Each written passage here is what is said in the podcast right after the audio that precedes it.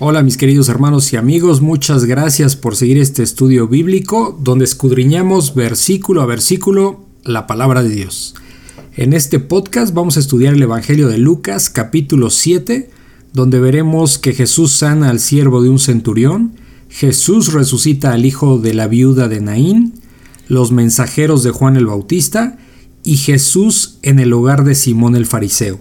Así es que mis queridos hermanos y amigos, por favor tomen su Biblia y vamos al Evangelio de Lucas capítulo 7, versículo 1 y comenzamos. Ok, vamos a empezar Lucas capítulo 7. Lucas capítulo 7, nos quedamos en la clase pasada, vimos pues varios pasajes, ¿no? Desde que cuando eh, los fariseos critican al Señor Jesús de que sus discípulos estaban cortando espigas en el día de reposo. Y eh, bueno, también vimos las bienaventuranzas y los ayes, ¿no? Los ayes, El contraste.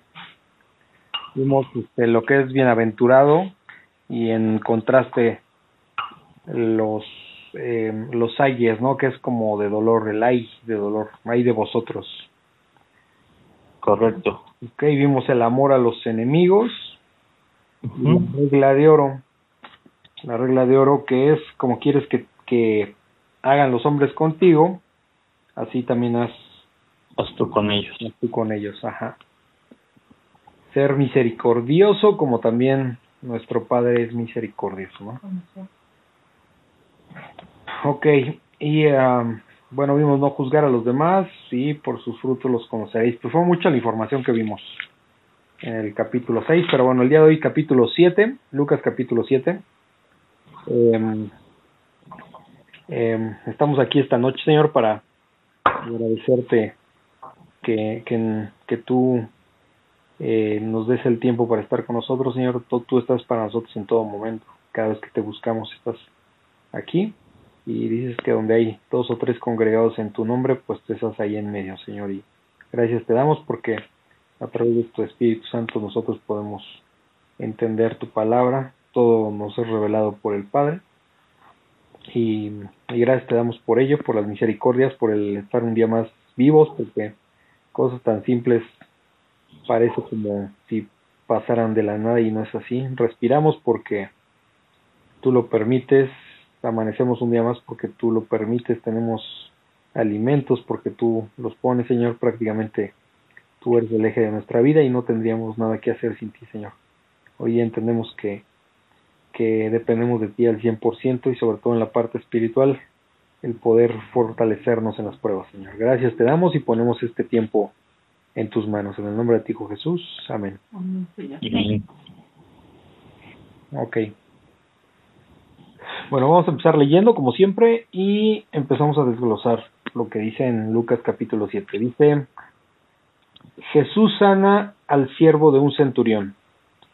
Después que hubo terminado todas las palabras al pueblo que le oía, entró en Capernaum y el siervo de un centurión, a quien éste quería mucho, estaba enfermo y a punto de morir.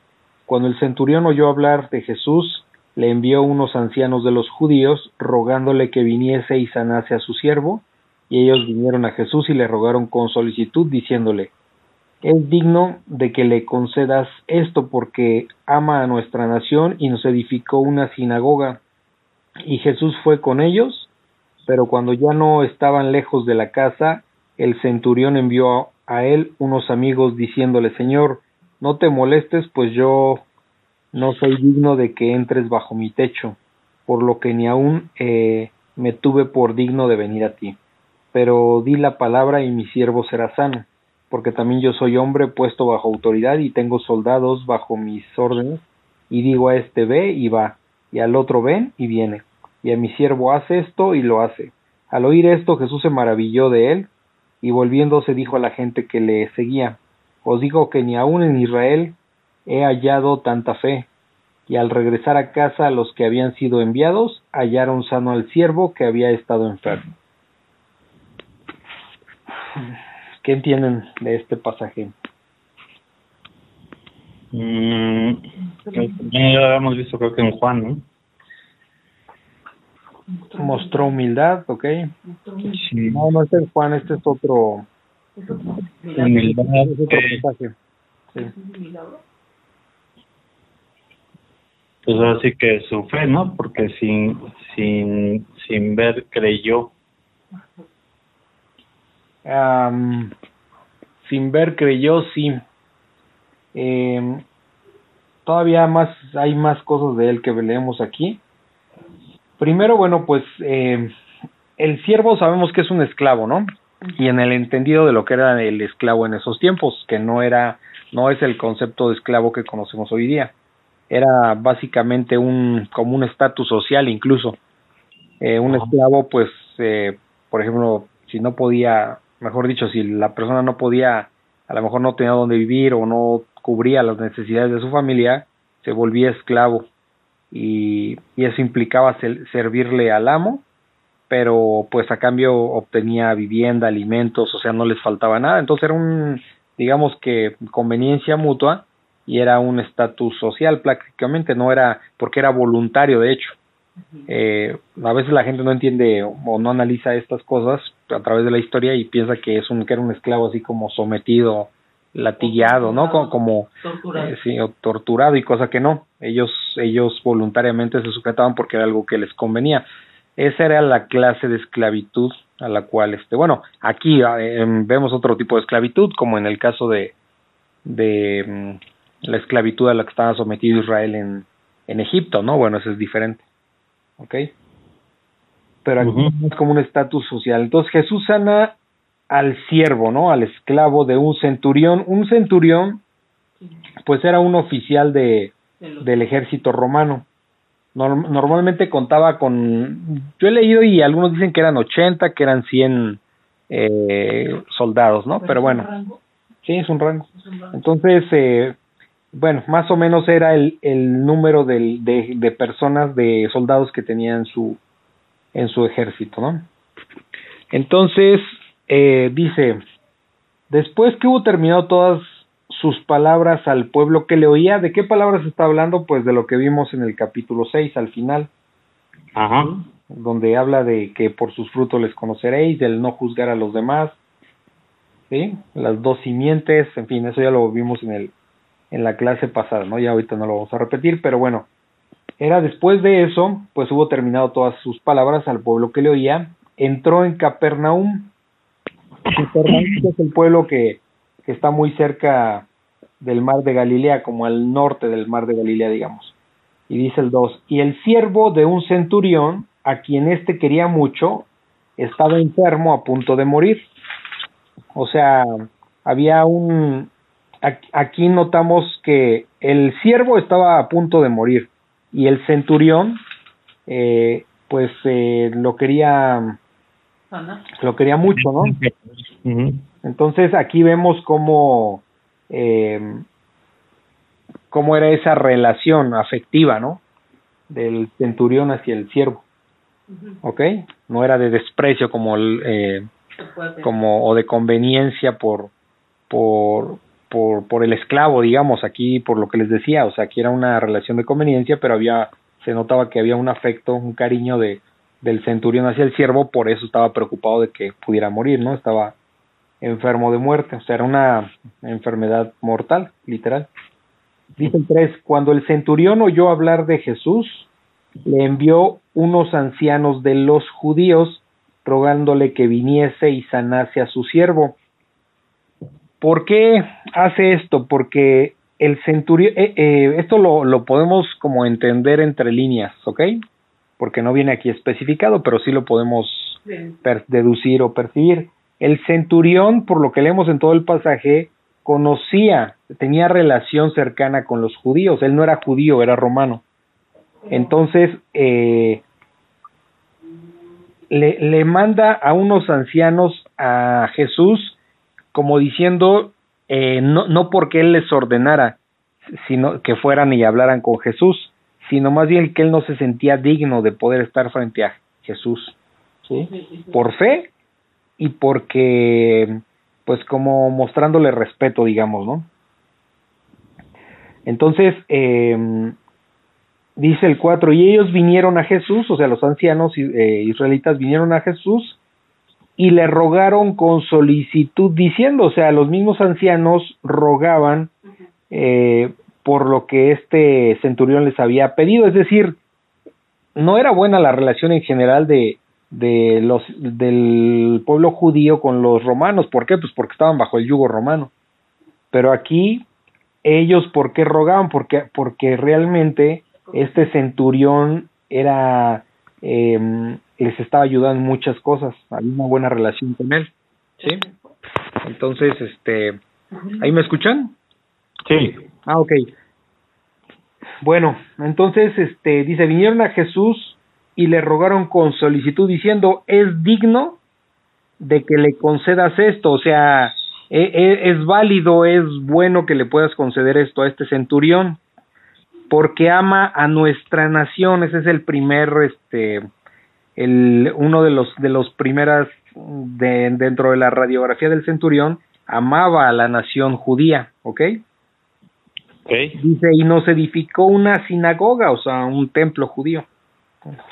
Entonces ya empezamos, empezamos a entender eh, qué onda con este centurión. Dice el 6, y Jesús fue con ellos, pero cuando ya no estaban lejos de la casa, o sea, cuando ya prácticamente Jesús estaba acercando a la casa del centurión, el centurión envió a, a él unos amigos diciéndole, Señor, no te molestes, pues no soy digno de que entres bajo mi techo. O sea, una fe impresionante de parte del centurión.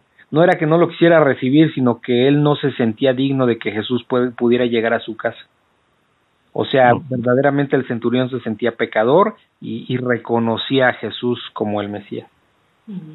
¿Sí? Ok.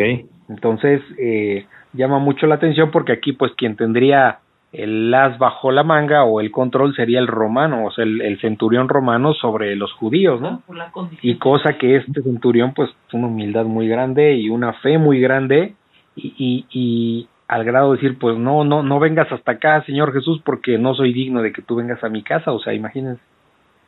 No soy digno de que entres bajo mi techo. Y luego dice, el 7, por lo que ni aún me tuve, por aquí explica el centurión, por lo que ni aún me tuve por digno de venir a ti, o sea, dice, ni siquiera soy digno de acercarme a ti, fíjense nada más qué tremenda este revelación, dice, pero di la palabra y mis siervos, eh, pero di la palabra, o sea, pero tú solo dilo y mi siervo será sano. O sea, dentro de la fe del centurión, él sabe que, que Jesús solamente tiene que dar la orden y se va a cumplir. Dice el 8, porque también yo soy hombre puesto bajo autoridad, o sea, porque, dice el centurión, porque yo también tengo a mi cargo 80, 100 hombres, ¿no? Ajá. Y tengo soldados bajo mis órdenes, o sea, alrededor de 80, les digo y digo a este, o sea, y cuando él les dice ve, el otro tiene que ir y le dice al otro ven y viene. Y a mi siervo hace esto y lo hace, o sea, lo que el centurión dice eso se tiene que hacer porque él, él es él es el que manda a toda esta gente, dice el 9. Al oír esto, Jesús se maravilló de él y volviéndose dijo a la gente que le seguía, o sea, se voltea y le dice a los que lo siguen, les digo que ni aún en Israel he hallado tanta fe. O sea, no he encontrado en Israel alguien con tanta fe como este, como este centurión romano. ¿no? Uh -huh. Dice el 10. Y al regresar a casa, los que habían sido enviados, ya ven que se encontró como poquito antes de llegar a la casa del centurión, ¿no? Bueno, se regresan a la casa del centurión, este, hallaron sano al siervo que había estado enfermo. ¿Ok? ¿Tienen alguna duda? Entonces ahí se muestra que su fe, su, no. su fe es genuina. Sí, su fe es verdadera, Es exacto. verdadera. exacto. Sí se comportaba como, como un verdadero creyente. Dice Lucas 7:11, Jesús resucita al hijo de la viuda de Naín. Aconteció después que él iba a la ciudad que se llama Naim, e iba con él muchos de sus discípulos y una gran multitud. Cuando llegó cerca de la puerta de la ciudad de aquí que llevaban a enterrar a un difunto, hijo único de su madre, la cual era viuda, y había con ella mucha gente de la ciudad, Y cuando el Señor la vio, se compadeció de ella y le dijo, no llores. Y acercándose tocó el féretro, y los que lo llevaban se detuvieron y dijo, joven, a ti te digo, levántate. Entonces se, incorporó el que había muerto y comenzó a hablar y lo dio a su madre. Y todos tuvieron miedo y glorificaban a Dios diciendo, un gran profeta se ha levantado entre nosotros y Dios ha visitado a su pueblo. Y se extendió la fama de él por toda Judea y por toda la región de alrededor.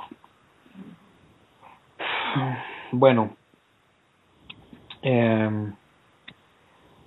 aquí a, algo que notamos es la misericordia y el cuidado que, que el Señor Jesús tiene por las viudas. ¿sí?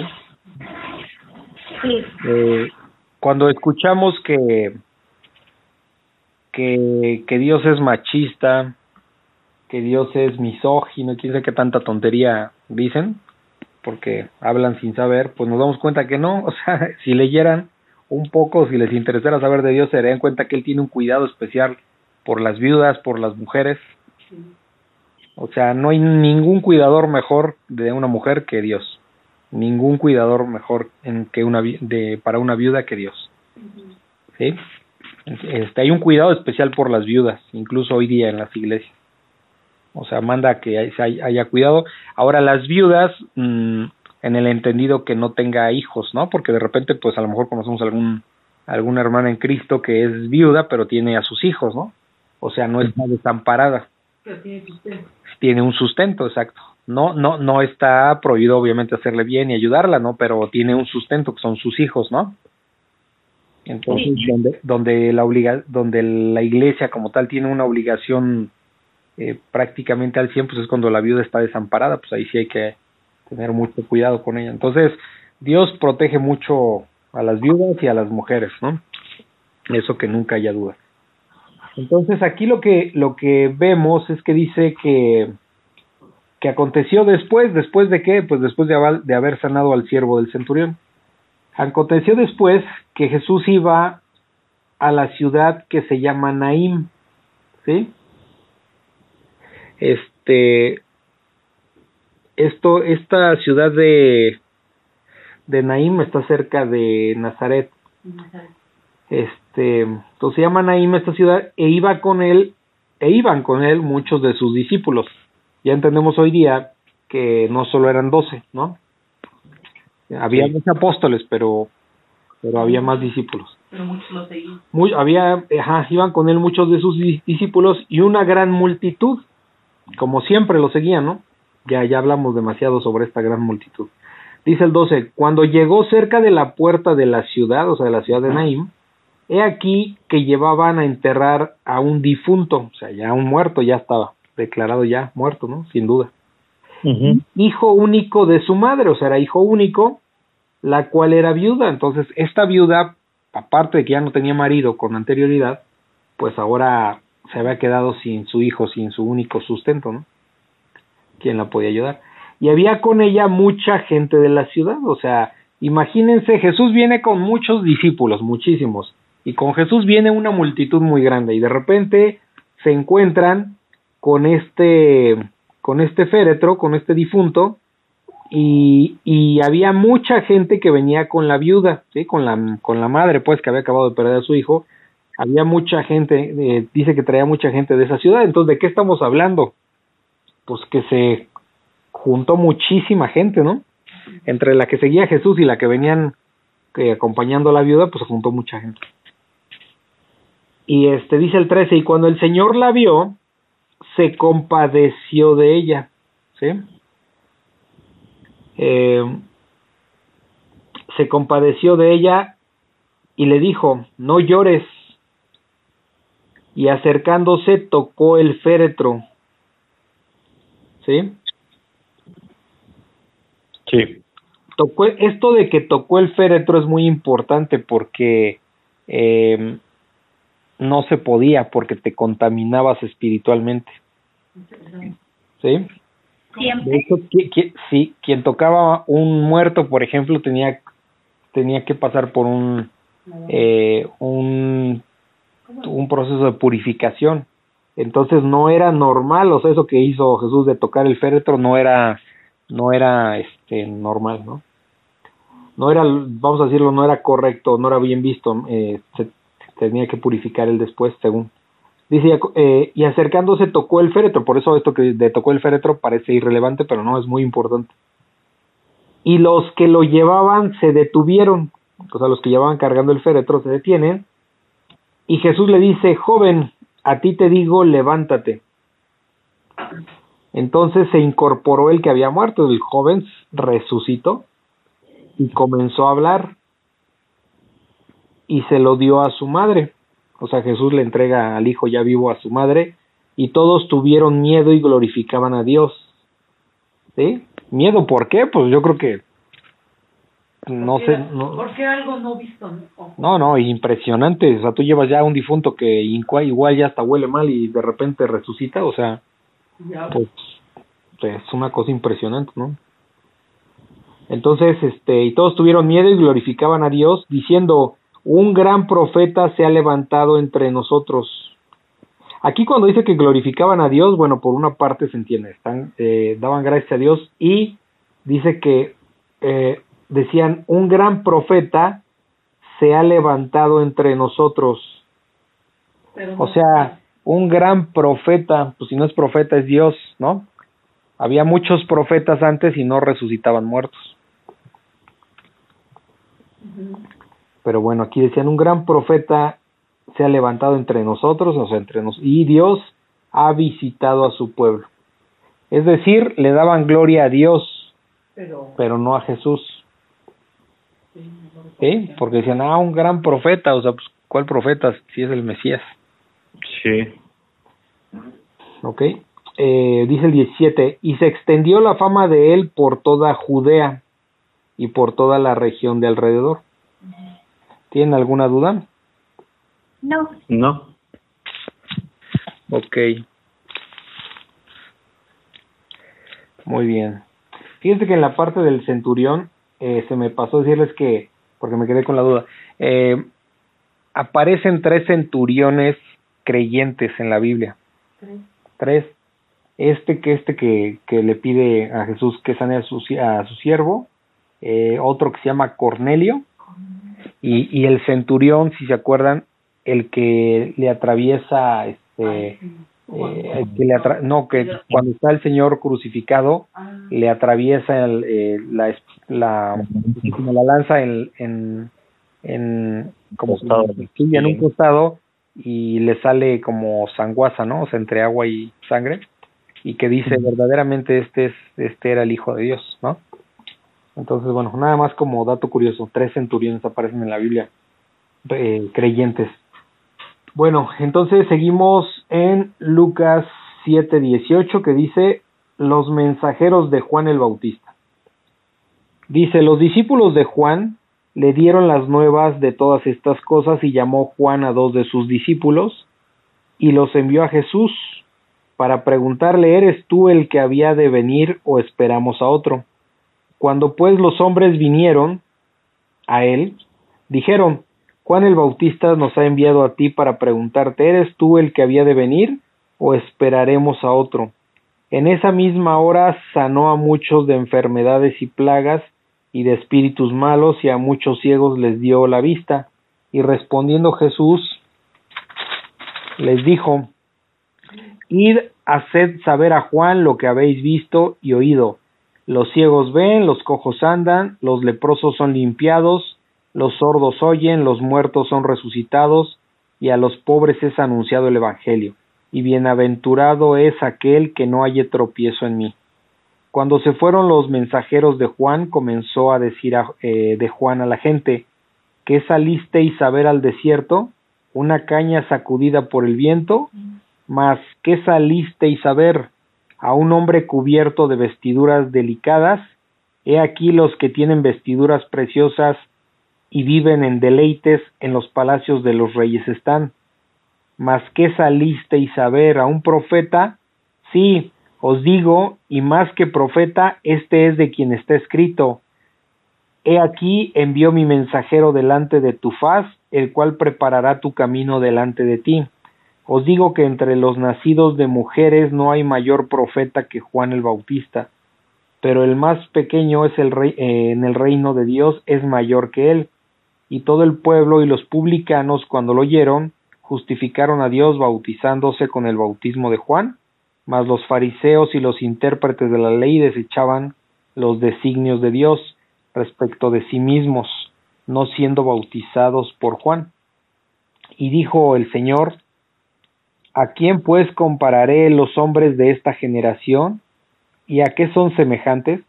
Semejantes son a los muchachos sentados en la plaza que dan voces unos a otros y dicen, os tocamos flauta y no bailasteis, os endechamos y no llorasteis, porque vino Juan el Bautista que ni comía pan ni bebía vino, y decís, demonio tiene.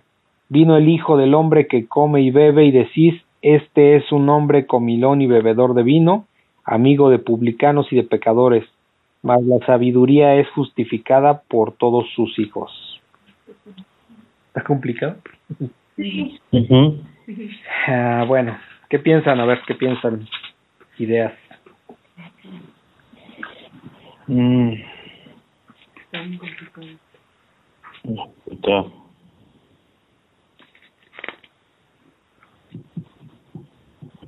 Está complejo.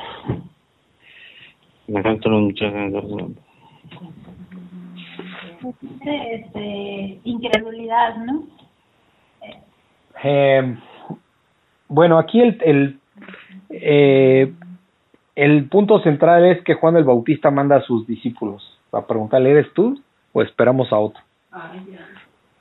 Entonces vamos a desglosar ¿Esto el qué punto. quiere decir que Juan no estaba seguro que era Jesús? o sea, Eh, como Jesús. Juan, no- eh, Juan no estaba dudando, sino era el contexto, de hecho eso lo vemos en Mateo, en Mateo 11.2, eh, vemos que Juan el Bautista cuando los mandes porque él está encarcelado. Juan. Juan- aquí no lo menciona, pero está encarcelado, Juan el Bautista. Entonces, eh, Juan escucha, pero no está ahí presente para ver. Por eso, por eso di, por eso manda a sus discípulos, pues a ver, pregúntenle. Pero si se fijan en las preguntas va la intención de las cosas, ¿sí? Este, ¿qué, qué, pre- qué preguntaban, por ejemplo, los fariseos? No, ¿tú quién eres? ¿O quién dices tú que eres? O, o cosas así, ¿no? Sí, o quién te crees, ¿no? No, o por con qué autoridad haces tal o cual cosa. Sí, entonces eh, en las preguntas va la intención. Yo que, por ejemplo, eh, muchas veces eh, te explico algunos detalles de cuando hay que entrevistar a una persona, que depende de la pregunta es la respuesta que vas a obtener. O sea, a veces o en la vida cotidiana hacemos preguntas que, no, ¿no? hacemos preguntas que no nos van a llevar a las respuestas correctas. Y de repente el problema no está en quien te contesta sino en quien sino en quien está preguntando que no pregunta correctamente. Entonces el cómo formules una pregunta es como tú vas a obtener una respuesta. Pero bueno no, no me clavo en eso. El punto es que que aquí Juan el Bautista no está dudando porque dice "Eres- este eres tú el que ha de venir o esperamos a otro o sea él no está dudando Simplemente eres tú o esperamos a otro, pero el Juan el Bautista está encarcelado. Vamos a desglosarlo con calma. Dice eh, Lucas 7:18, los discípulos de Juan, Juan el Bautista, le dijeron, le dieron las nuevas de todas estas cosas, o sea, ¿qué cosas? Pues lo que estaban viendo, que estaba resucitando, que resucitó ahí al hijo de, de una viuda en Naim, ¿no? De que este sanó al, al siervo del centurión, eh, o sea, en fin, eh, van los discípulos, acuérdense que Juan el Bautista tenía discípulos, y le platican, porque Juan el Bautista está encarcelado, no, pues no estás libre. Dice, y llamó Juan a dos de sus discípulos, y los envió a Jesús para preguntarle, ¿eres tú el que había de venir o esperaremos a otro? ¿Sí? Ajá. O sea, Juan el Bautista sabe que viene de Dios. Nada más su duda era, pues no estoy aquí encarcelado, ¿eres tú o viene otro? ¿No? Les digo, por eso ahí se entiende que no, no era incredulidad de parte de Juan, solo de entender. Dice el 20, cuando pues los hombres vinieron a él, dijeron, este, dijeron, Juan el Bautista nos ha enviado a ti, o sea, estaban ya los dos eh, discípulos frente a Jesús y le dicen, bueno, Juan el Bautista nos ha enviado a ti para preguntarte, ¿eres tú el que había de venir o esperaremos a otro? El 21 dice, en esa misma hora sanó a muchos de enfermedad, a muchos, que aquí no se va a relatar, a muchos sanó de enfermedades y plagas y de espíritus malos, o sea, de endemoniados, y a muchos ciegos les dio la vista. ¿A quién se le tiene con plagas, eh? O sea, sí plagas. Plagas, este virus, como ahorita, por ejemplo, el coronavirus es una plaga. Este, por ejemplo, pues plaga, algo que se, que se transmite de una persona a Por otra. ejemplo, la lepra. La lepra, No este, la lepra, sí, sí, sí, sí. Era una plaga. Sí. De hecho, algo que deben de notar, esto, caray, es tanta información que quisiera entrar, pero a ver, eh, nos, esto de la cuarentena, Mm. para no contagiarse, esto no es nada nuevo, esto está desde el Antiguo Testamento y era parte de las indicaciones de Dios de separar a los enfermos, por ejemplo, de la lepra. Sí. Parece simple, pero era la cuarentena, separarlos. Y tenía que y cuando ya supuestamente estaba curado, pues tenía que venir un un un este sacerdote para Para revisar que realmente estuviera sanado y purificar y después iba a entrar este era un proceso donde entraba ya al, al, al pueblo y se esperaba afuera de la puerta, en fin, había un, un proceso ahí. Entonces, eh, eso, eso era la cuarentena porque era específicamente con los enfermos. Entonces, increíble, son de las cosas científicas que, que logramos notar aquí. Dios instituye la cuarentena, aunque no lo menciona como, este, o la gente no lo relaciona con las enfermedades, pero así era desde el Antiguo Testamento. Él dio la indicación, ¿por qué? Pues para que no se contaminaran los demás.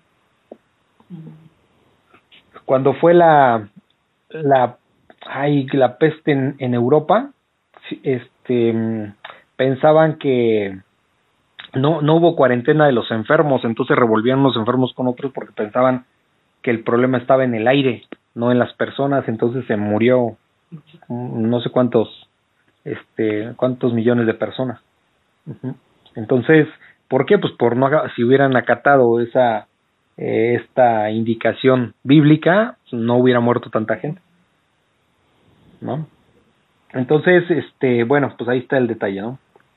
Entonces, eh, pues, pues los discípulos eh, de Juan el Bautista, pues ven que Jesús está eh, dándole vista a muchos ciegos, sacando muchos endemoniados, eh, sanando muchas enfermedades y de plagas, como la, la ¿qué dijiste Laura? La lepra. La lepra.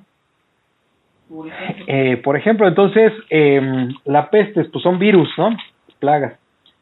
Y, re- y dice el 22, y respondiendo Jesús les dijo, vayan y háganle saber a Juan lo que han visto y oído. Los ciegos ven, los cojos andan, los leprosos son limpiados, los sordos oyen, los muertos son resucitados, y a los pobres es anunciado el Evangelio. ¿Sí? Dice el 23, y bienaventurado es aquel que no haya tropiezo en mí. ¿Quién es bienaventurado? El que no choca con la roca y se destruye. ¿Sí? Hay que por o sea, eh, es bienaventurado el que obedece el evangelio de Dios. ¿Por qué? Porque dice bienaventurado el que no haya tropiezo en mí. Jesús es una piedra de tropiezo para muchos. Por- pero entonces tiene de, de rechazarlo. No. de muchas maneras, o sea, cuando nos dice a nosotros, fíjense, a nosotros qué, nos dice el Señor, que a los hijos les tenemos que ser de tropiezo. O sea, no les podemos dar vía libre a los hijos que hagan lo que se les pegue la gana. ¿Por qué? Pues porque van a crecer torcidos. Entonces, ¿qué me interesa a mí? No quedar bien con mi hijo, me interesa quedar bien con Dios, entonces yo le soy de tropiezo. Si el niño, por ejemplo, es egoísta, pues yo voy a trabajar para que no sea egoísta y le voy a inculcar que no sea egoísta porque Dios no es egoísta. Le estoy siendo de tropiezo, estoy, eh, estoy en contra de los sentimientos de mi hijo, de, de egoísmo, por ejemplo. Pero eso es para bien, ¿no? Entonces, ¿qué está pasando? Que estoy siendo de tropiezo para mi hijo. Entonces, Entonces, igual eh, en este caso dice Jesús, eh, bienaventurado aquel que no halle tropiezo en mí.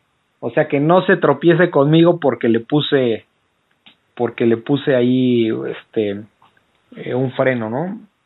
Bueno, no, no un freno, me expliqué mal.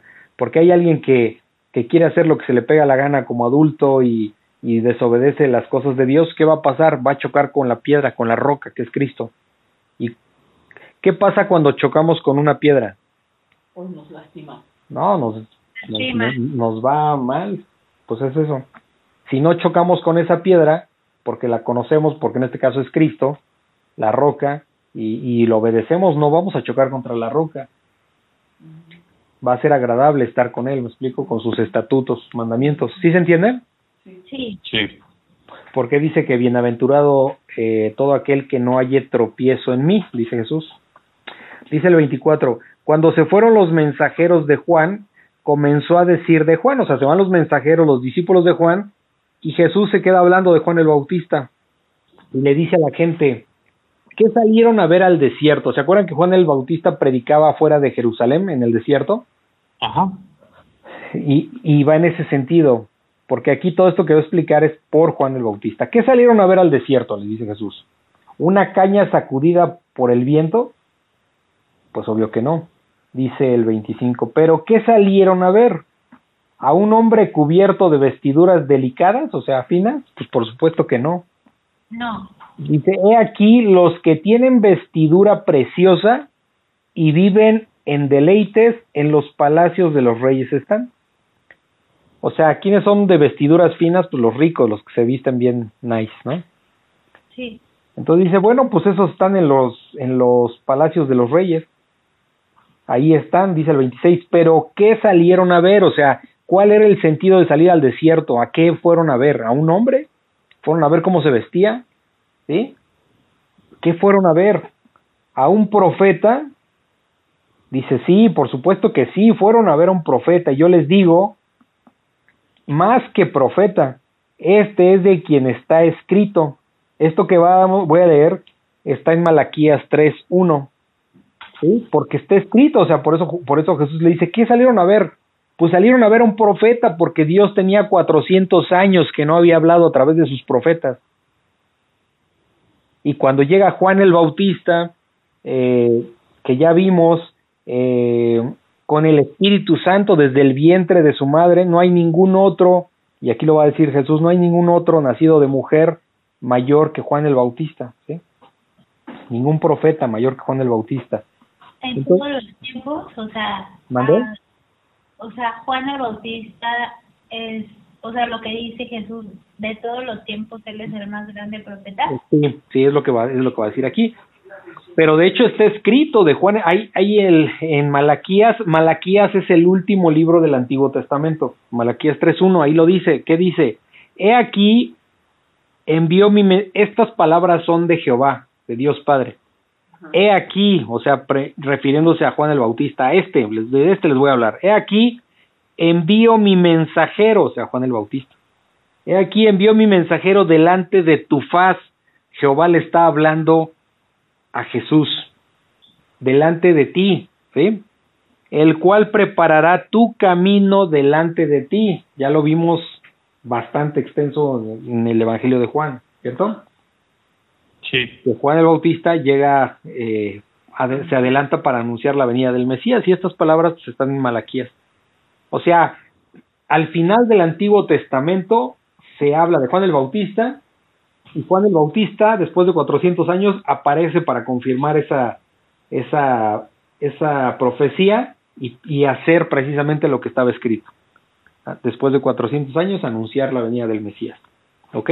Por eso Jesús les está diciendo, pues este es bien importante. Este que del que acaban de venir eh, es, es muy importante. Aparte, digo, solamente como referencia, es muy probable que Juan el Bautista fuera primo de Jesús, ¿sí? De manera terrenal, no es relevante, pero bueno. Acuérdense que, que, que la mamá de Juan el Bautista, Era prima de Elizabeth. Elizabeth. y era muy probablemente, es que no tenemos tan claro eso, pero muy probablemente era prima de María. María, la madre de Jesús. La- Oye, Armando, y entonces ahorita Ajá. eh, ¿Ahorita qué, perdón? ahorita Jehová lleva en silencio dos mil años, ¿no? No, no, porque porque antes Juan el, eh, ah, Jehová hablaba a través de sus profetas Ajá, pero y, Ah, y ahora vivimos ya un tiempo de gracia a través del Señor Jesucristo y habla a través de su Espíritu Santo, a través de la palabra. ¿Qué estamos haciendo ahorita? Aprendiendo de Él. Sí. Está bien, Entonces, ah, ya no es a través de, digamos, eh, no me gusta como mucho decir esto, pero es, pero es un término correcto. Yo soy como un profeta, pero no un profeta del Antiguo Testamento, sino, ¿por qué profeta? En el sentido de que yo, por ejemplo, a ustedes les estoy transmitiendo la palabra de Dios, ¿ok? Las buenas nuevas. Las buenas nuevas, exacto. En ese sentido, puedo decir que como un profeta, no, no, no, no estoy diciendo otra cosa porque, porque ahora hay muchos falsos maestros que se hacen decir profetas y empiezan a hacer otras cosas que no son correctas. Aquí yo estrictamente les estoy anunciando el evangelio. Ese es un, pues, el trabajo de un profeta, ¿no? Estás ¿Sí? Estoy solo repitiendo qué hacía, eh, por ejemplo, Juan el Bautista, qué hacía, anunciar lo que Dios le dijo que dijera. ¿Qué hacían los profetas del Antiguo Testamento? Anunciar lo que Dios decía que dijeran. Como repetir ¿Sí? nada más.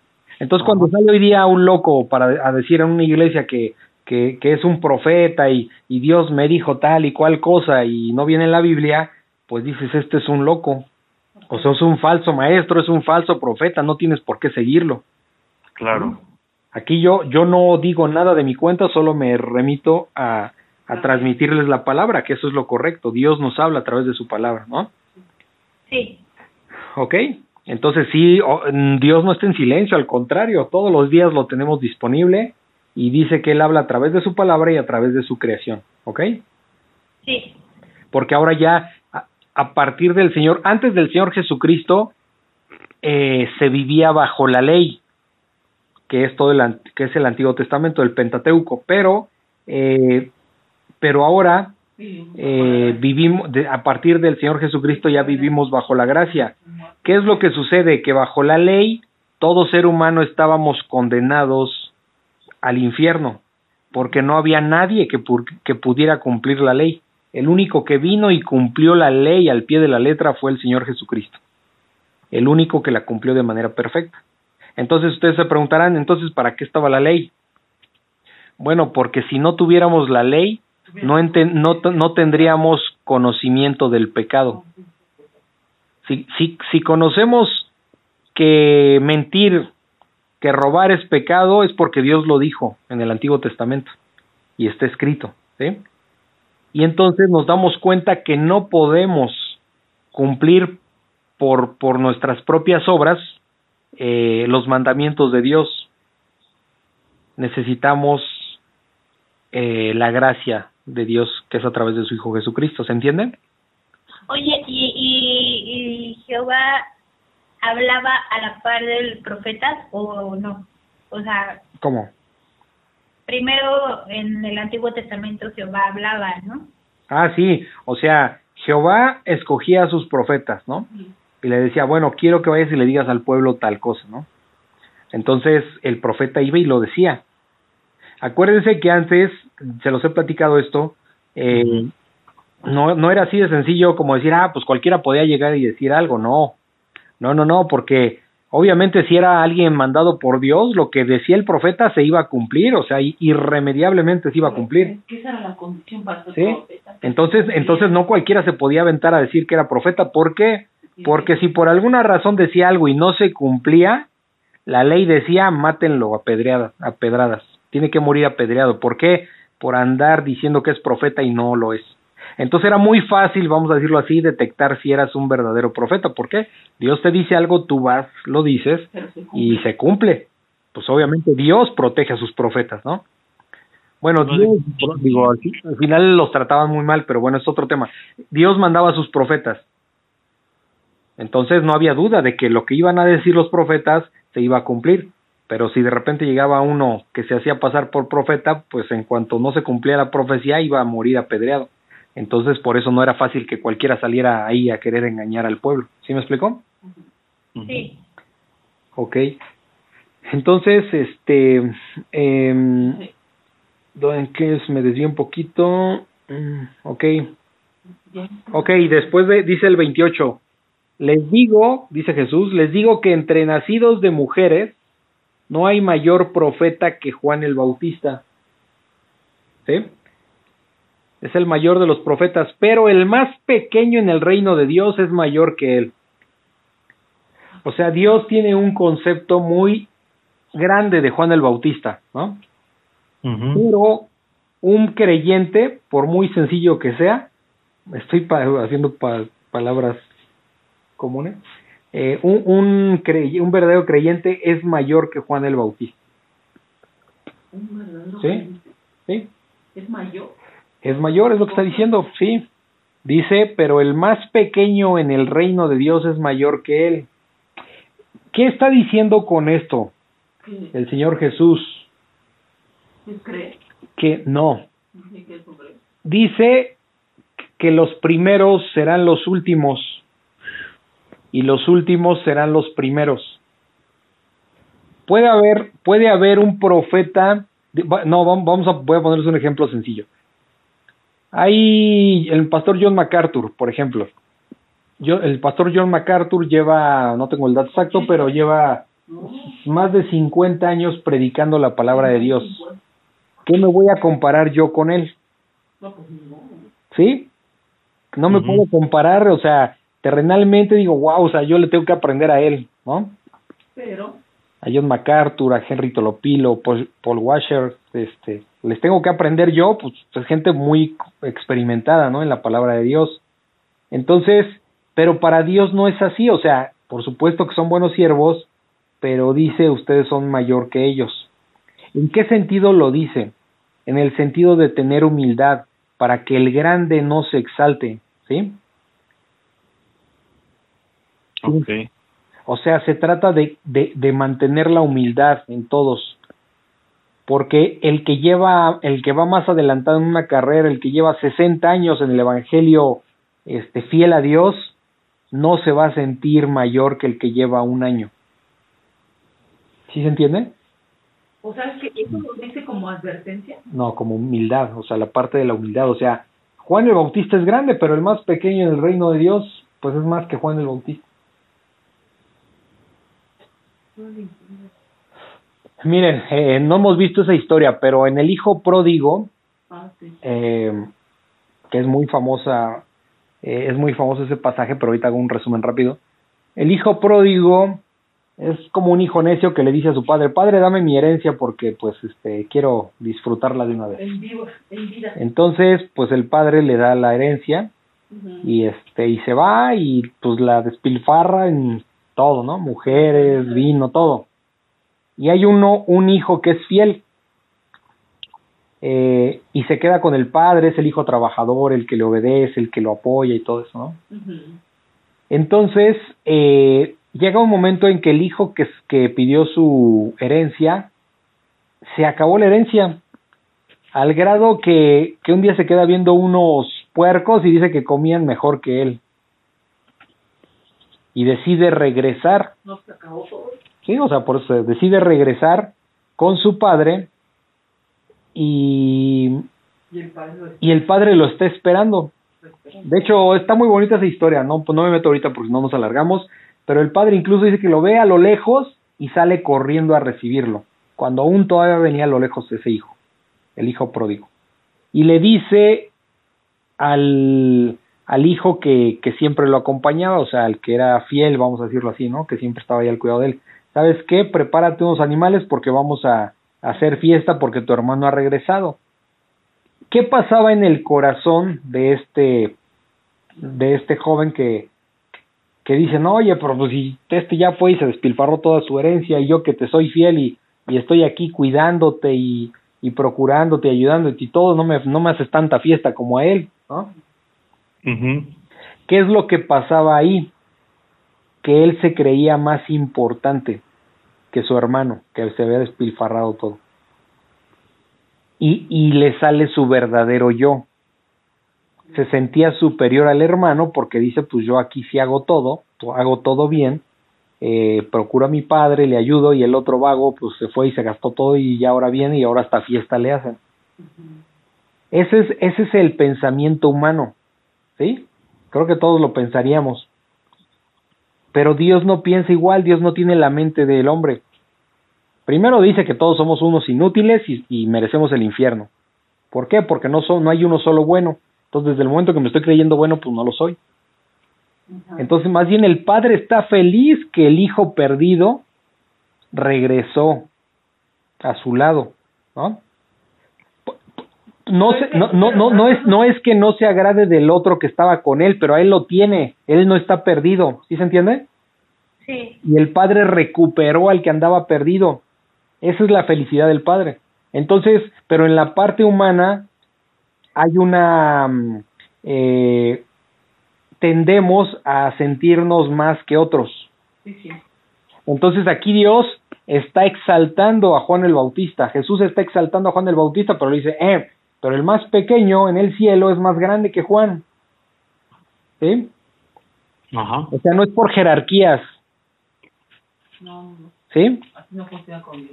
Con Dios no funciona eh, con jerarquías. Acuérdense que dice cuando los discípulos estaban ahí, pues quién será el mayor, ¿no? O sea, quién será el preferido del Señor. Dijo, bueno, quien quiera estar más cerca de mí es el que se va a humillar más ante los demás. Y es lo que más trabajo nos cuesta, ¿no? Sí. O sea, eso es como que yo creo que lo más, o sea, que inconscientemente lo haces. Sí, pues es esa parte humana.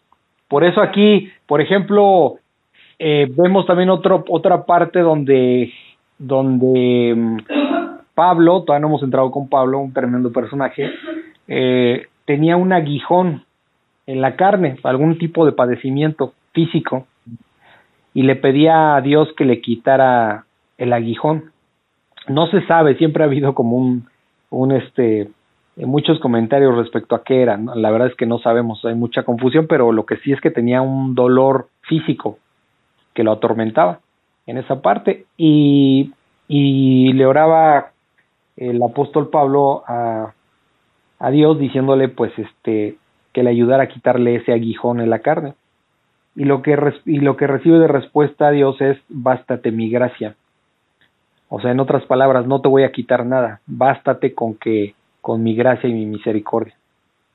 Entonces, eh, ¿por qué? Tú dices, ¿por qué hizo Dios eso? Bueno, pues porque para que Pablo no se exaltara, porque Pablo vio el cielo, ¿sí? Pablo vio muchas cosas que el ser que todos no hemos visto. Entonces, imagínense todo lo que pudo ver eh, Pablo en el cielo, pues era como para sentirse mejor que el presidente de Estados Unidos, o sea, y, y cómo y por qué recibía eso, para que porque Dios este tenía cuidado de Pablo, de que no se exaltara ni se le perdiera. ¿Sí? O sea, dentro de eso malo era, Sí, entonces no era malo, era bueno No. el aguijón en la carne. Entonces, siempre hay esa esa situación, este el más grande en el cielo va a ser el más humilde, ¿ok? Entonces aquí se exalta a Juan el Bautista, pero también se le dice el más pequeño es mayor que Juan. ¿Sí? ¿Ok? Ok. Dice el 29, y todo el pueblo y los publicanos, o sea, los, los que cobraban impuestos, cuando lo oyeron, justificaron a Dios bau- bautizándose con el bautismo de Juan, o sea, así le hicieron caso, entendieron y se, y se bautizaron en el agua, ¿no? Dice el 30, mas los fariseos y los intérpretes de la ley desecharon los designios de Dios. O sea, rechazaron a Juan el Bautista y su bautismo y, y rechazaron a Dios. ¿Sí? O sea, no quisieron arrepentirse, ese es el punto. Cuando dice desecharon este los designios de, de Dios, o sea, los mandamientos de Dios, lo que Dios decía, lo rechazaron y dijeron, no, nosotros no nos vamos a sujetar a eso. Es decir, tenían un corazón duro, no se quisieron arrepentir y rechazaron a Juan. Y si rechazan a Juan y su bautismo, pues estaban rechazando a Dios, que es lo mismo que pasa con nosotros hoy día. Compartimos el Evangelio eh, y nos rechazan, no nos están rechazando a nosotros. O sea, parece que nos rechazan a nosotros, pero al que están rechazando es a Dios directamente, porque nosotros solamente estamos hablando lo que Dios dijo, que dijéramos. Somos enviados de Dios, ¿no? Sí. Entonces, bueno, eso estaba pasando. Dice en el 31, y dijo el Señor, ¿a qué pues compararé los hombres de esta generación, refiriéndose a los fariseos que se estaban negando al, al arrepentimiento, ¿no? ¿A qué pues compararé los hombres de esta generación? ¿Y a qué son semejantes? ¿Con qué los voy a comparar a estos incrédulos que no se arrepienten? Dice el 32, semejantes son a los muchachos sentados en la plaza. O sea, hay unos, así, así tal cual, imagínense unos muchachos sentados en la plaza que dan voces unos a otros y dicen, o sea, ahí están platicando, les tocamos flauta y no bailaron. O sea, ¿para qué es tocar la flauta? Pues para bailar, ¿no? Los endechamos y no llora y no lloraron, o sea, los afligimos y no lloraron. Cuando una persona está afligida, llora, ¿no? Cuando, cuando hay música, baila, ¿sí me explico? Ajá.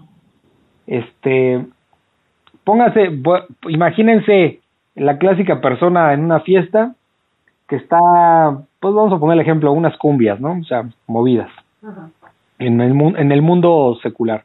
Están las cumbias bien movidas, pegajosas, y hay una ca- y hay una señora ahí o una muchacha con su carota de mal genio. ¿Suena lógico? No. No. No, no suena lógico, pues se supone que vas a divertirte, a reírte, a platicar, ¿no? Claro. O sea, desentona totalmente, o sea, está de malas, o sea, no, no, no se le complace, vamos a decirlo así.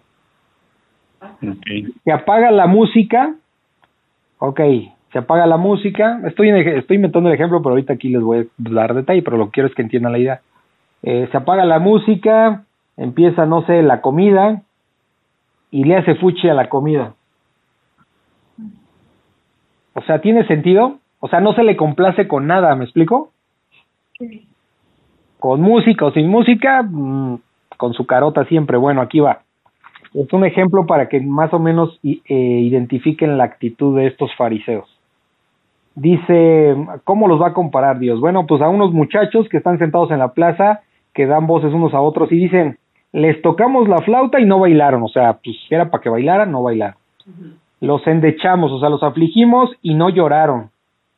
Dice el 33, porque vino Juan el Bautista que ni comía pan ni bebía vino. O sea, Juan el Bautista ni tomaba, ni, no, sí, no tomaba vino, este, no comía pan, y, di- y decían, ¿quiénes decían los fariseos? Demonio tiene, ¿sí? Demonio tiene, ok, sin sentido, pero eso decían. Dice el 34, ahora por el contrario, vino el, el Hijo del Hombre, o sea, Jesús, que come y bebe, o sea, lo opuesto a, Jes- a Juan, que come y bebe, y dicen, este es un hombre comilón y bebedor de vino, amigo de publicanos y de pecadores. ¿Sí se dan cuenta? O sea, no, no les calentaba el sol con nada, ni con el negro ni con el blanco. Sí. O sea, Juan el Bautista no comía pan ni tomaba y pues decían este tiene demonio.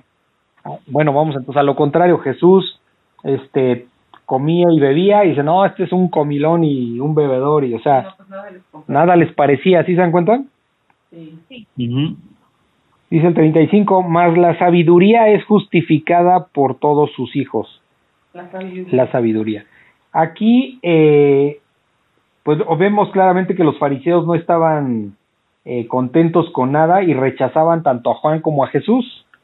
O sea, ¿qué pasaba? Que su corazón era duro y se sentían como autoridad para poder juzgar a los demás, ¿sí se dan cuenta?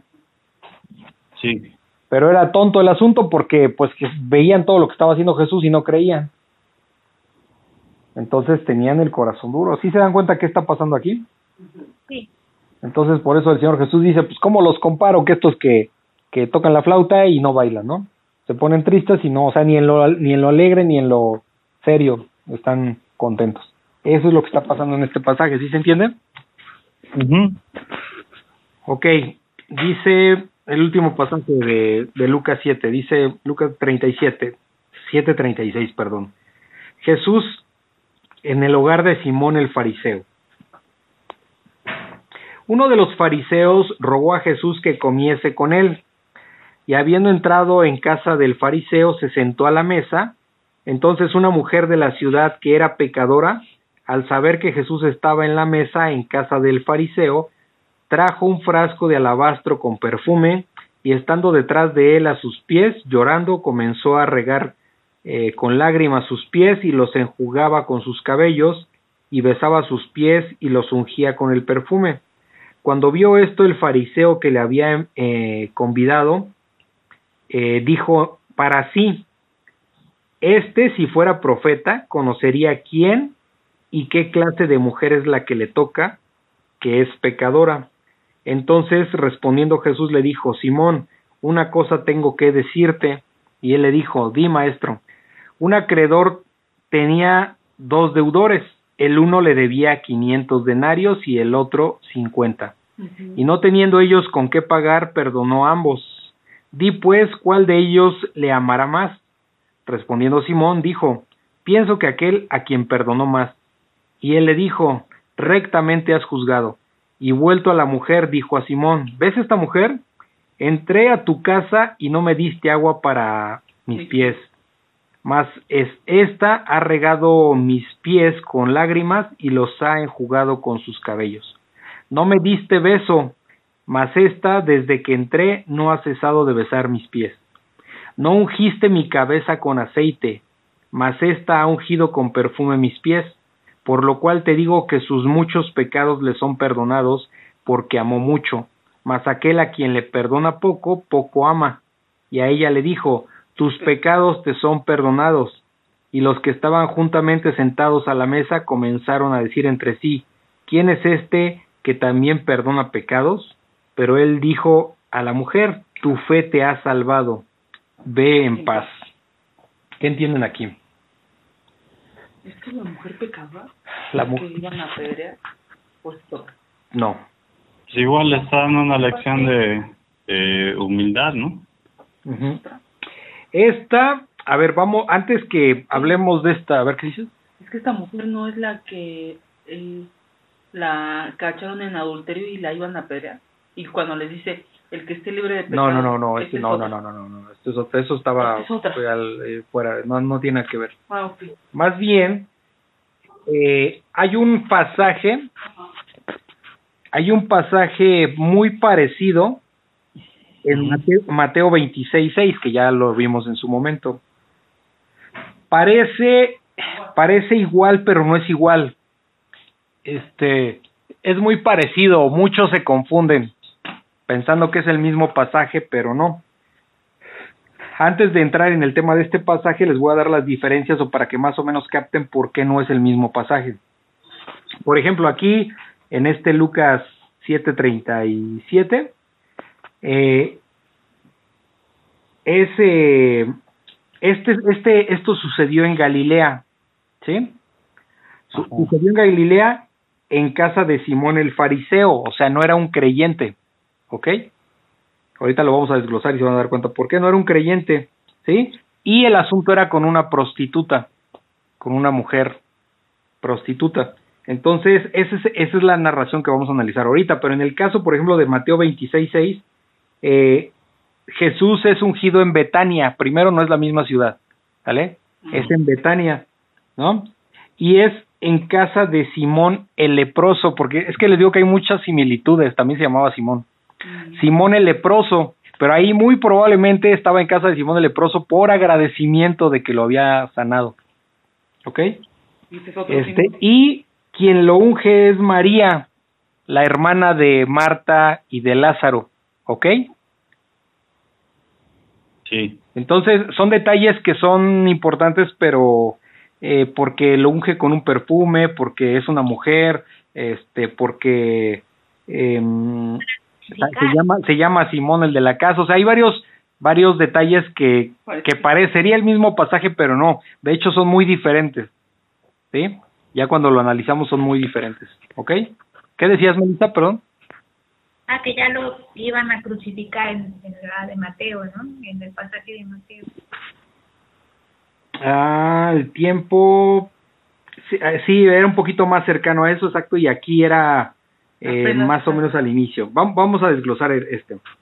Dice el 36, uno de los fariseos, o sea, fíjense, no era un arrepentido ni nada, era un fariseo, rogó a Jesús que comiese con él. Rogó. ¿Por qué rogaría a Jesús? ¿Sí? Quería, acuérdense que los fariseos estaban como buscando cómo culparlo de algo, ¿ok? Ajá. Entonces no crean que lo invitó por, Por porque por amable, porque lo quería, por el eh, dice rogó a Jesús que comiese con él y habiendo entrado en casa del fariseo se sentó a la mesa. Entonces eh, dice el 37, entonces una mujer de la ciudad que era pecadora, aquí se dice pecadora pero se refiere a una prostituta, ¿ok? Ajá. Eh, a una mujer pecadora, al saber que Jesús estaba a la mesa en casa del fariseo, trajo un frasco de alabastro con perfume. El alabastro era un, la- se los había mencionado precisamente en el pasaje de Mateo, ¿Es que no es un frasco? No. e- es un frasco. Ah. Este, es un frasco, el alabastro era un mármol fino Mm. que normalmente lo extraían de Egipto y con ese mármol fino hacían un, un frasco donde metían un perfume muy caro, ¿ok? Ok. Dice el 38, y estando detrás de él a sus pies, o sea, la mujer adúltera, la mujer, perdón, pecadora, atrás del, de Jesús, llorando, ¿por qué lloraba? Porque tenía muchos pecados. Porque Ya. era pecadora, ¿no? Porque se sentía culpable, ¿no? Llorando, comenzó a regar con lágrimas los pies de Jesús, ¿sí? Los enjugaba con sus cabellos, enjugar es este, secar, ¿ok? Sí. secaba con sus cabellos las lágrimas, ¿no? ¿Secar eso significa? ¿Eh? Enjugar, enjugaba es este Secar. secar, secaba, sí. Y besaba sus pies, o sea, la mujer este prostituta besaba los pies de Jesús. Primero, otra cosa, eh, pues era muy mal visto que eso sucediera, ¿no? Que, que, que, que una mujer pecadora tocara a un judío. O sea, como inmunda, ¿no? Sí. Y dice, y los ungía con el perfume, o sea, le secaba las lágrimas de sus pies y le echaba ese perfume en caro. Dice el 39, cuando vio esto el fariseo que le había, que le había invitado, o sea, el fariseo de la casa, dijo para sí, o sea, lo pensó, ¿sí? No lo, di, no lo externó, sino que lo pensó. ¿Qué, ¿Qué fue lo que pensó? Este, si fuera profeta, o sea, Jesús, si fuera profeta, conocería quién y qué clase de mujer es la que le toca, que es pecadora. ¿Sí se dan cuenta? Sí. O sea, estaba juzgando. Y dice el 40, entonces respondiendo Jesús, o sea, a Jesús, al Señor Jesús no había que decirle nada, él lo sabía perfectamente, los pensamientos de cada uno. Y este fariseo solo lo pensó, pero Jesús le respondió en voz alta. Entonces respondiendo Jesús le dijo, Simón, una cosa tengo que decirte. Y él le dijo, di maestro, o sea, era un hipócrita, ¿no? Porque lo traía ahí para, ahorita vamos a dar cuenta por qué es verdad esto de que lo traía como para buscarle cómo acusarlo de algo y le dice, di maestro. Mm. O sea, pues era un hipócrita. Dice el 41, un acreedor tenía dos deudores, o sea, alguien prestó dinero y, y tenía dos, de, dos personas le debían. El uno le debía 500 denarios. Acuérdense que un denario, un denario era un día de trabajo, ¿Y cuánto fue? era un día de trabajo eh, en ese tiempo, de un día de trabajo de un soldado o de o de un trabajador judío, que si lo a lo mejor si lo vemos al día de hoy eh, eran como 71 mil pesos, Ah, sí. ¿sí? Esos 500 denarios hoy día haciendo un ejemplo simple, 71 mil pesos, dice, y el otro le debía 50 denarios, o sea, le debía 7 mil 100 pesos, Ajá. ¿sí? Prácticamente como una décima parte, ¿no? Entonces dice el 42, y no tenía y no teniendo ellos con qué pagar, o sea, ni uno ni otro, perdonó a ambos. Entonces le está diciendo este eh, Jesús le está diciendo a este fariseo, a ver, perdonó a los dos, al que le debía 500 y al que le debía 50. Di pues, a ver, le dice Dios Jesús, a ver, dime tú, ¿cuál de ellos le amará más? Respondiendo Simón, dijo, pienso que aquel a quien perdonó más, ¿no? O sea, el que le perdonó más dinero, pues más lo va a amar. Y él le dijo, rectamente has juzgado, o sea, correctamente has juzgado, le dice. Mm. Y vuelto a la mujer, dijo a Simón, ¿ves a esta mujer? O sea, ya que le dijo que, la que al que le perdona más es el que más va a amar, le dice, le di, se voltea y le señala a la mujer, ¿ves a esta mujer, Simón? Entré a tu casa, le di, fíjense, aquí es donde empieza el reclamo. Entré a tu casa y no me diste agua para mis pies. O sea, esto en la costumbre judía era una grosería, ¿sí? Ajá. Era una grosería eh, porque, porque era una formalidad, este, ¿Lavar los pies? era una formalidad en esa sociedad que sería como un equivalente, digo, voy a poner un ejemplo que no tiene nada que ver, pero para darnos la idea, era como si yo, yo invito a alguien a mi casa y ni, y ni siquiera le digo, pásate con mucho gusto, toma asiento, como si no le dijera nada, ¿sí? Entonces, ¿qué va a decir? Apenas conocí a la persona y la dejo ahí parada, sin comer, sin, sin ofrecerle una agüita, sin nada, ¿no es una grosería eso? Sí. Entonces, o sea, es un tra- es un maltrato prácticamente, porque yo la estoy invitando a mi casa y resulta que, que, que, que no soy cortés, no soy amable. Entonces, pero en este caso, pues era una grosería prácticamente que no le diera este agua para sus pies. Dice, mas esta, o sea, refiriéndose a la mujer pecadora, ha regado mis pies con lágrimas y los ha enjugado, los ha secado con sus cabellos. Le dice en el 45, no me diste beso, mas esta desde que entré no ha cesado de besar mis pies. ¿Eh? O sea, este no es cariñoso, vamos a decirlo así, ella sí. Mm. Dice el 46, no ungiste mi cabeza con aceite, mas esta ha ungido con perfume mis pies. ¿Sí? Eh. Dice el 47, por lo cual te digo que sus muchos pecados le son perdonados, porque amó mucho. Sí, y está arrepentida. Mas aquel, refiriéndose a él, mas aquel a quien se le perdona poco, poco ama. ¿Por qué, ¿Por qué al fariseo se le perdona poco? No porque tuviera poco que perdonarle, estaba lleno de pecados. No, porque no Lo que pasa que él se sentía que no era pecador como la mujer eh, pecadora. No se reconocía. Entonces casi casi se sentía buena persona, como hoy día muchos se sienten buenas personas y andan perdidos en sus delitos y pecados. Entonces dice Jesús, pues al que se les perdona poco, poco ama. Por eso un pecador hoy día, un incrédulo, por eso no ama a Jesús, porque siente que no le debe nada.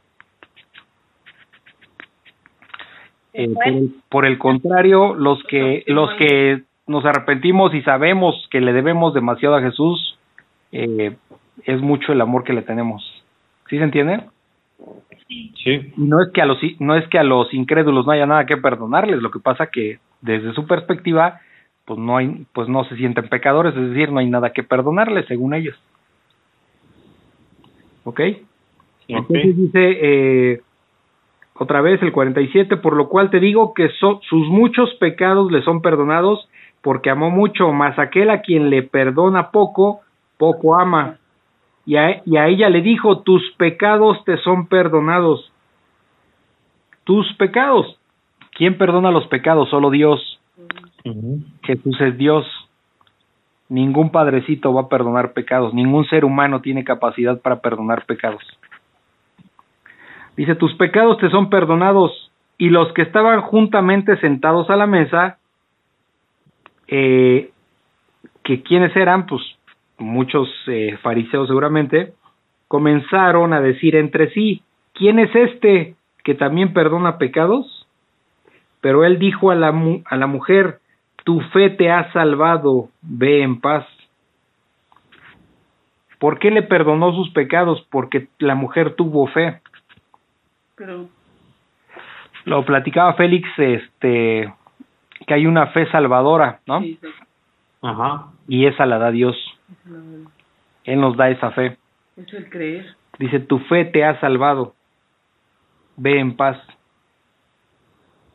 Ujú. ¿sí? Esto es- Por ejemplo, Laura ahorita sacó el ejemplo de, de la mujer adúltera que la agarran en el acto y la llevan ante Jesús, que ese es otro pasaje, no es este, pero igual eh, eh, Le dicen, este, Rabí, pues traen, encontramos a esta mujer en pleno adulterio, ¿no? Y eso equivalía a que muriera apedreada. Que. Entonces le dijeron, este, pues la ley de Moisés dice que pues, tiene que morir apedreada. ¿Tú qué dices, no? O sea, lo estaban tentando. Y es cuando el Señor Jesús le dice, El que, eh, esté libre de el que esté libre de pecado que tire la primera piedra. Y. Entonces dice que se empezó a ir desde el más viejo hasta el más joven, es decir, desde el que pecaba, tenía más pecados hasta el que menos tenía. Y cuando se queda la mujer este adúltera con Jesús, le dice, Jesús le dice, "Mujer, nadie te ha juzgado?" Y Jesús le dice, y ella le dice, "Perdón, no, Señor, nadie." Y Jesús le responde, "Bueno, yo tampoco te juzgo." Ve y no peques Este, dice, yo tampoco te juzgo, pero a- hasta ahí es la mitad de la historia que todo mundo le gusta contar, pero no te la cuentan completa. Por- porque dice, ve, este, dice, yo tampoco te juzgo, pero le dice la otra parte que es la más importante, ve, vete y no peques más, No. ¿ok? Deja tu pecado. Ajá. Esto es muy importante y eso complementa la historia, que esa parte normalmente no la platican. Ajá. La gente nada más se agarra cachitos de pasajes y, y te tuerce la historia. Entonces le dice a tus, yo tampoco te juzgo, pero le dice, vete y no peques más. De hecho, es como, es un imperativo. Y, y en este caso, pues le dice, tu fe te ha salvado, ¿no? Ve en paz. O sea, vete tranquila, ya no te martirices, ya no llores, eh, te, te has arrepentido y tu fe te ha salvado, tus pecados te son perdonados. ¿Ok? Porque, Sí. porque aquí hay dos cosas. Jesús la perdona de sus pecados y desde ahí la mujer es salva. Ajá. Por eso le dice, tu fe te ha salvado. O sea, ya le da, dio la salvación. ¿Sí? ¿Sí se dan cuenta? Sí. ¿Qué estábamos viendo de el eh, bueno, lo que viene en el pasaje de Romanos que los niños aprendieron este mes pasado, Romanos este 8, 18. cuando habla de que a los que predestinó también escogió, ¿no? Y esta, mujer ya estaba predestinada. Aunque a muchas corrientes cristianas no les gusta esa palabra, pero ahí está en la Biblia y está llena. Está llena. Pero bueno, no, no vamos a, a debatir eso, obviamente, digo, nada más es el, el comentario. ¿Tiene alguna duda? No. No, hermano. Bueno, No. pues entonces aquí terminamos. Aquí terminamos. Señor, gracias te damos esta noche. Nos permites terminar el capítulo 7 de, de Lucas. Eh, sabemos, Señor, que tú tienes misericordia de todo pecador y agradecemos que, que tú nos hayas llamado, Señor, porque no tenemos nada diferente a, a muchos incrédulos, pero en tu misericordia tú nos has llamado y estamos aquí aprendiendo de tu palabra para ponerla por obra. Gracias te damos. Eh, sabemos que somos pecadores, que tú nos has eh, redimido, que hoy día con todo y nuestros errores eh, caminamos bajo tu protección y aceptamos lo bueno y lo malo que en apariencia venga porque sabemos que todo eh, nos es para bien, Señor. Gracias te damos por, por tu infinita misericordia y por, y por mostrarnos que no somos nada importantes, que somos de lo peor y que solamente a través de ti es como nosotros podemos eh, obtener eh, la humildad necesaria para reconocerte como nuestro Señor y Salvador y poder llegar eh, a tener vida eterna a tu lado, Señor. Gracias te damos en el nombre de ti, Hijo Jesús. Amén. Amén. Amén.